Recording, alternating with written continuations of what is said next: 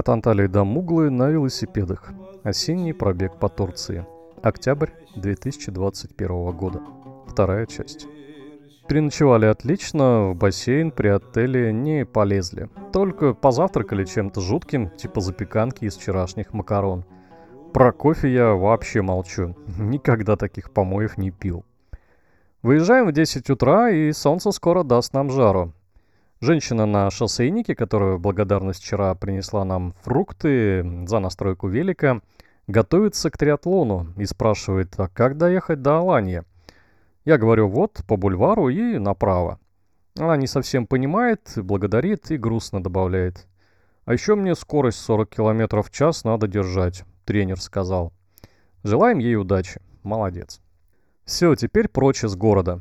Нас ждут прекрасные дороги вдоль побережья. Останавливаемся только на краю Анталии в магазине «Метро». Вдруг тут есть нормальный баллон с газом, но нет. Видимо, редкость уж совсем большая. Зато есть печеньки, газировка и вода. Далее трасса. Проезжаем под местной канаткой, она тут небольшая и недорогая. Катались, знаем. Все, мчимся в сторону Кемера. Дорога без нареканий. Справа приличной ширины полоса, которая хоть иногда и сужается до нескольких сантиметров, но водители молодцы. Все относятся к нам с уважением, грузовики бибикают перед обгоном, ну а маленькие машинки просто приветствуют. Знакомые места, пока еще.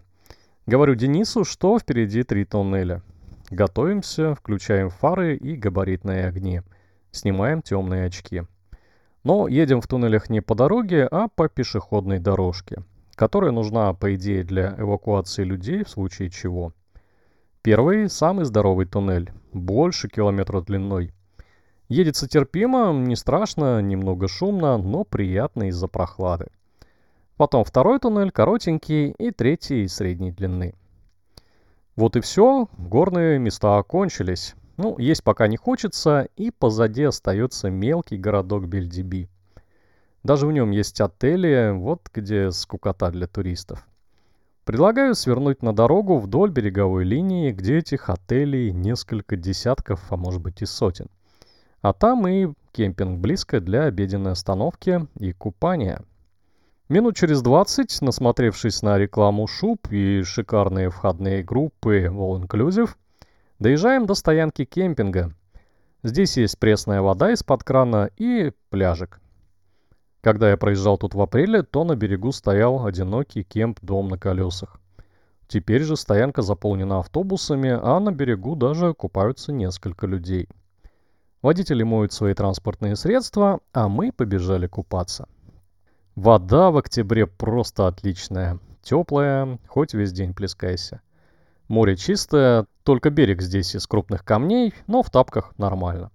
Искупались, опреснились водой из-под крана, посидели в тени, перекусили и помчались дальше. На очереди Кемир, и за ним нас ждет кемпинг или дикая стоянка на ночь. Ну, как получится. В итоге Кемер мы проезжаем мимо, но в городке Чаньюва решили перекусить и закупиться продуктами.